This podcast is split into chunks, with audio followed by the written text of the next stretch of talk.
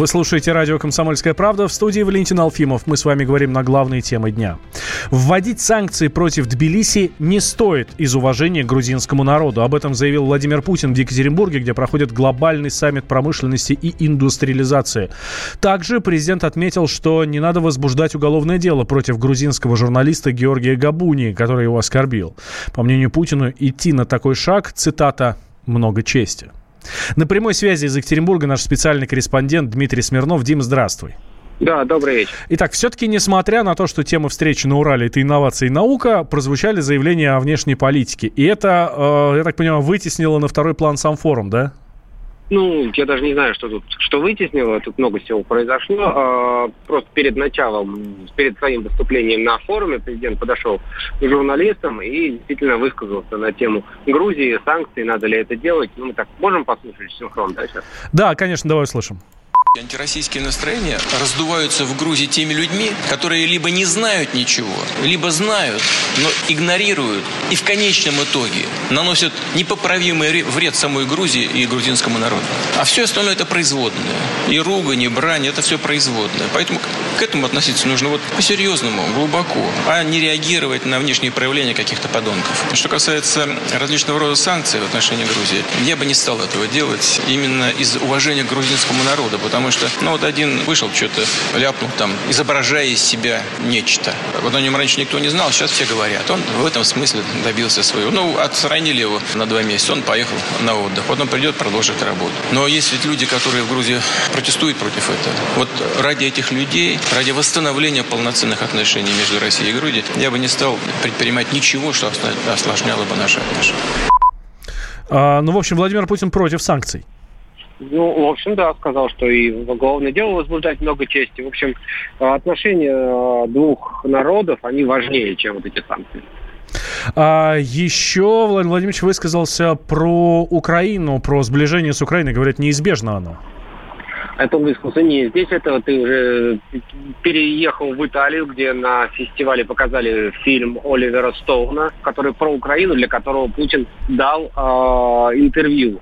Вот там был анонс сегодня с утра, сегодня вечером вот, вот сейчас показали фильм, оттуда идут цитаты. Действительно, он это еще раз повторил. А, а кстати, те же самые слова он говорил на прямой линии э, с... По, по-моему, это было на прямой линии сказано, да, Дим? И поправь меня, ну, если это я не прав. Очень, это очень часто такое, это, это принципиальная его позиция, и он э, не устает ее утверждать каждый раз. А, хорошо, что касается самого форума в Екатеринбурге, как прошел, что там было интересного? Слушай, ну тут было масса всего. Во-первых, само выступление, оно получилось не протокольным, когда Путин сказал, что а, это было, по сути, отстаивание российской повестки, отстаивание позиции по а, энергетике, когда он говорил, что мы, конечно, здорово, когда вы тут все в Европе, в Средиземную хотите ставить ветряками, но они наносят вред экологии не меньше, чем, например, возобновляемые или возобновляемые источники, там, а, которые, на которые Россия делает ставку. Путин общался со студентами, и тут, наверное, многим а, бросилось в глаза уже, тут многие видели, что девушка потеряла сознание на встрече с Путиным. Там с ней все хорошо, там вышел вице-премьер вслед за ней, а, за девушкой, которая Путин сказал, ну, помогите, пожалуйста, найдите доктора. А, вице-премьер Татьяна Голикова, и потом вот коллеги подошли к ней, спросили, как там девочка. Она сказала, ну, я, конечно, не врач, хотя она была э, министром здравоохранения, но я ей как девочка девочке пыталась помочь. И сейчас помогла с ней все в порядке. Ну и в конце Путин встретился с многодетной семьей, с которой познакомился на э, вручении орденов «Арийская слава» в Москве. Семья 45-х, у них вот полгода назад родился девятый ребенок, было восемь девочек, и сейчас вот один мальчик. Ну, это конечно, очень умилительное зрелище. Дим, спасибо большое. С нами на связи был специальный корреспондент «Комсомольской правды» э, Дмитрий Смирнов. Тем временем глава МИД Грузии приветствовал заявление Владимира Путина об отсутствии необходимости санкций против Тбилиси. А ранее президент э, Грузии Соломей Зурбашвили призвала Россию не поддаваться эскалации. По ее словам, э, буквальная цитата, «будет парадоксально, если соседняя страна ответит на провокацию радикальных сил, и этим будет содействовать их деструктивным целям». Конец цитаты. Тем временем Госдума не будет отзывать заявление по Грузии после слов российского лидера. Как заявил член Комитета по международной политике Антон Морозов, документ дает право Кабмину разрабатывать ответные меры при необходимости. Принято соответствующее постановление, состоялось обсуждение, все руководители фракции выступили, и, соответственно, мы направили свои предложения в правительство. Правительство уже заявило, что рассмотрит наше предложение и выработает комплекс мер. Видимо, они могут получить указания от президента и вырабатывать этот комплекс мер. Мы свою работу сделали. У нас по Конституции законодательная власть исполнительная, две отдельные ветви власти, самостоятельно в своей деятельности. Поэтому если глава государства посчитает нужным не поддерживать принятое Государственной Думой постановлению. Он имеет на это право. Если грузинские власти решатся на откровенно враждебные действия, например, агрессия против России, какие-то поползновения в сторону безопасности нашего государства, то они получат жесткий военный ответ от нашей страны.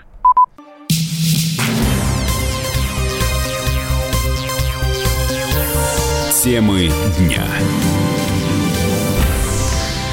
Вы слушаете радио «Комсомольская правда» в студии Валентин Алфимов. Forbes назвал самых богатых депутатов и чиновников в России. Первое место в рейтинге журнала занял депутат ЗАГС Собрания Владимирской области, основатель группы компаний «Владимирский стандарт» Павел Антов. В прошлом году он заработал почти 10 миллиардов рублей. На второй строчке оказался вице-председатель ЗАГС Собрания Челябинской области и совладелец компании «Юж Урал Золото» Константин Струков. Его состояние оценивается почти в 4,5 2,5 миллиарда. На третьем месте депутат Белгородской областной думы Сергей Гусев, владелец кондитерской фабрики «Славянка». Он заработал порядка 3 миллиардов рублей. Информация о доходах в декларациях – это вершина айсберга, отмечает руководитель проекта «Декларатор» Transparency International Андрей Жвирблис. По его словам, многие чиновники научились обходить требования законодательства. Во-первых, у них есть внутренняя отчетность, которая не публикуется, и там содержится намного больше информации. Когда она случайно раскрывается, эта информация позволяет понять реально, сколько стоит тот или иной объект недвижимого имущества, потому что там указаны его регионы, муниципалитет, где он находится. Указание в декларации, например, квартира России 50 квадратных метров, это может иметь стоимость от э, какой-то совершенно незначительной до огромной, если это там квартира, которая располагается, например, в центре Москвы. Во-вторых, декларирование, оно работает работает формально, оно требует раскрытия должностных лиц определенной категории информации. Уйти от декларирования достаточно легко, можно переписывать имущество там на каких-то родственников, можно придумать какие-то схемы с использованием, например, некоммерческих организаций, на которые заводятся активы и так далее, и так далее. Само по себе декларирование антикоррупционное, оно не является панацеей и без других элементов, которые должна включать антикоррупционная политика, то есть это постоянные проверки этих деклараций, проведение следственных действий, действий, когда есть какие-то подозрения, доведение этих дел, которые возбуждаются следствием до суда, осуждения, применение наказания вне зависимости от ранга чиновников и антикоррупционное декларирование, оно является небольшим, очень важным элементом этой системы, и само по себе оно спасти ничего не может, потому что есть множество способов избежать эти требования, обойти их. Всего журнал исследовал сведения о доходах тысяч чиновников и парламентариев федерального и регионального уровня. В целом, семьи 100 участников рейтинга в прошлом году задекларировали доход в 71 миллиард рублей. Кассирша Луиза Хайрулина, которая подозревается в краже 25 миллионов рублей, два года незаметно выносила деньги из банка. Об этом «Комсомольской правде» рассказал уфимский бизнесмен, приближенный к семье Хайрулиных.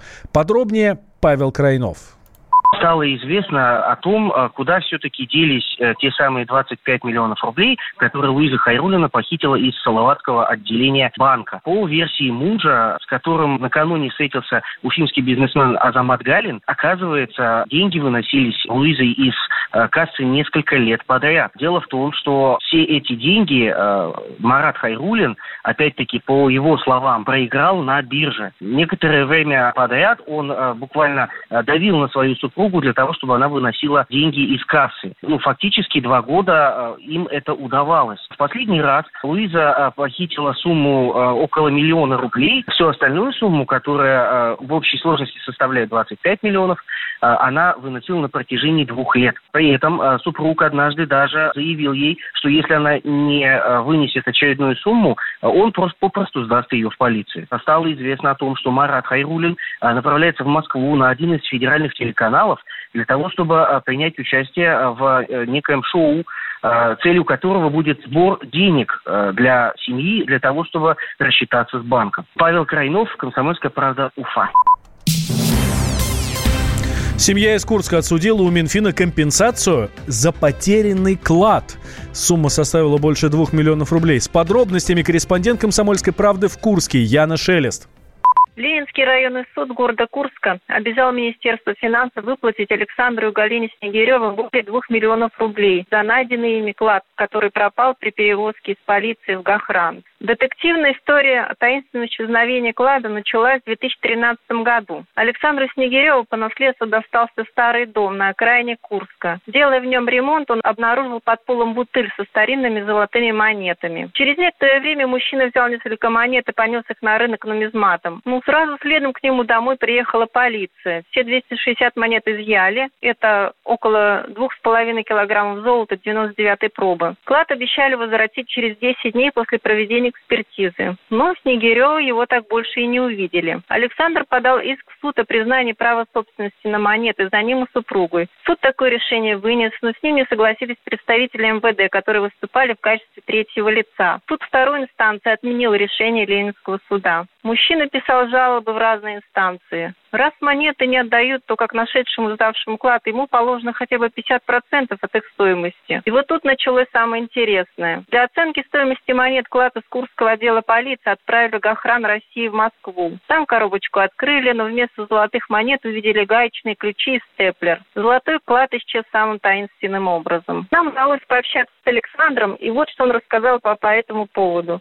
В 2017 году, январе месяце, отправили, мне пришли там два сотрудника и подпиши заявление, чтобы ты получил там деньги. Я какого перепуха, что вы, я говорю, что я должен получить, от кого получить? Мы отправили типа в охрану. Через неделю мне приходит письмо оттуда с охраны, что мы получили железки, упаковка вместе с ключами пропала. А потом приходит уже со Следственного комитета, что возбуждено уголовное дело. Это сообщее, это, значит, Москву они, Следственный комитет подавал, чтобы их, ну, оценить. Что собственной суммы. У нас была экспертиза. Они были оценены по сегодняшний день, они оценили по-новому, потому что они лежали сколько-то лет. Сейчас 50%, да, по закону. По факту хищения ценностей Следственный комитет возбудил уголовное дело. Следствие шло почти год, но установить лиц, причастных к преступлению, так и не удалось. Так же, как и точное время, когда золото превратилось в гаечные ключи. Яна Шелест, Комсомольская правда, Курск. Он променял вечер на утро чтобы вырвать тебя из объятий бога Морфея. Он не зверг самопровозглашенных богов в глубочайшую бездну Тартара. И сам стал богом эфира. Ты готов стать вместе с ним? В 8 утра каждый понедельник. Максим Шевченко на радио «Комсомольская правда». Твое утро никогда не будет прежним. Программа «Доживем до понедельника» в 8 часов по Москве.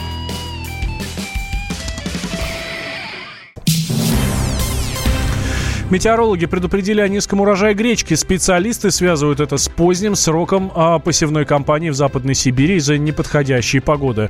Руководитель по работе с региональными сетями магазинов «Союз Продукт» Ольга Лебель отметила, что при неурожае гречка повысится в цене, но дефицита на прилавках не будет. Ну, повышение цен, если будет не урожай, в любом случае будет какое-то, да, но не так скоро. Рынок отыгрывает там плюс 5 месяцев. Сети вряд ли примут повышение так вот быстро. Вот, то есть это, дай бог, к Новому году будет повышение на полках. Есть еще Китай, который нас спасет, как всегда. Это же проходили не единожды. Экономист Владислав Гинько утверждает, что урожайность и цены не связаны. По его словам, стоимость зависит от розничных компаний продавцов. На гречку цены не могут сильно вырасти, цены могут вообще меняться, и принцип ценообразования устроен так, что любой производитель, любой посредник, тот, кто продает товар или оказывает услугу, он заинтересован в получении больше прибыли, поэтому он стремится поднять цену, будь там урожай, будь он сильный или слабый урожай, или нехватка чего-либо. Поэтому э, здесь наличие урожая не означает, допустим, фактор снижения цены. Также и наоборот, отсутствие или недостаточный урожай товара не будет означать повышение цены. Учитывая еще очень важный момент, что э, гречка, да, были неплохие урожаи в предыдущие годы, что есть в запасах э, этот товар, плюс еще то, что он э, находится в линейке тех товаров, которые взаимозаменяемы, то есть это другие крупы, короны. Россия крупнейший в мире производитель гречихи, при этом почти половина посевных площадей этой культуры в стране приходится на Алтайский край. История с пожаром на глубоководном аппарате в Баренцевом море закончилась, но мировая пресса не оставляет эту тему. Зарубежные журналисты, пытаясь докопаться до выгодной им правды, смешали и факты, и домыслы. В теме разбирался Егор Зайцев. Гибель 14 российских моряков на глубоководном аппарате в Баренцевом море не оставила равнодушными иностранных журналистов. Новость о пожаре на русской подлодке была одной из ведущих во многих западных изданиях. Британская газета «Таймс». Шпионская подводная лодка была ключом в стремлении Путина к Арктике. С таким заголовком английская «Таймс» опубликовала материал об аварии в Баренцевом море. Российских подводников издание окрестило глубоководным спецназом, элитным подразделением офицеров, сотрудниками совершенно секретной подводной разведывательной службы. В их задачи входит гидрографическое построение, пишет газета. Автор полагает, что авария произошла на секретной подводной лодке АС-12.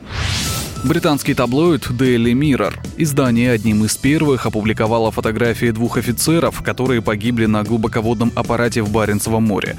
На странице таблоида поместили изображения капитанов первого ранга Дениса Долонского и Андрея Воскресенского. Daily Mirror сообщил, что российские моряки пожертвовали своими жизнями и заблокировали горящий отсек подводной лодки, чтобы спасти остальных членов экипажа и сам аппарат.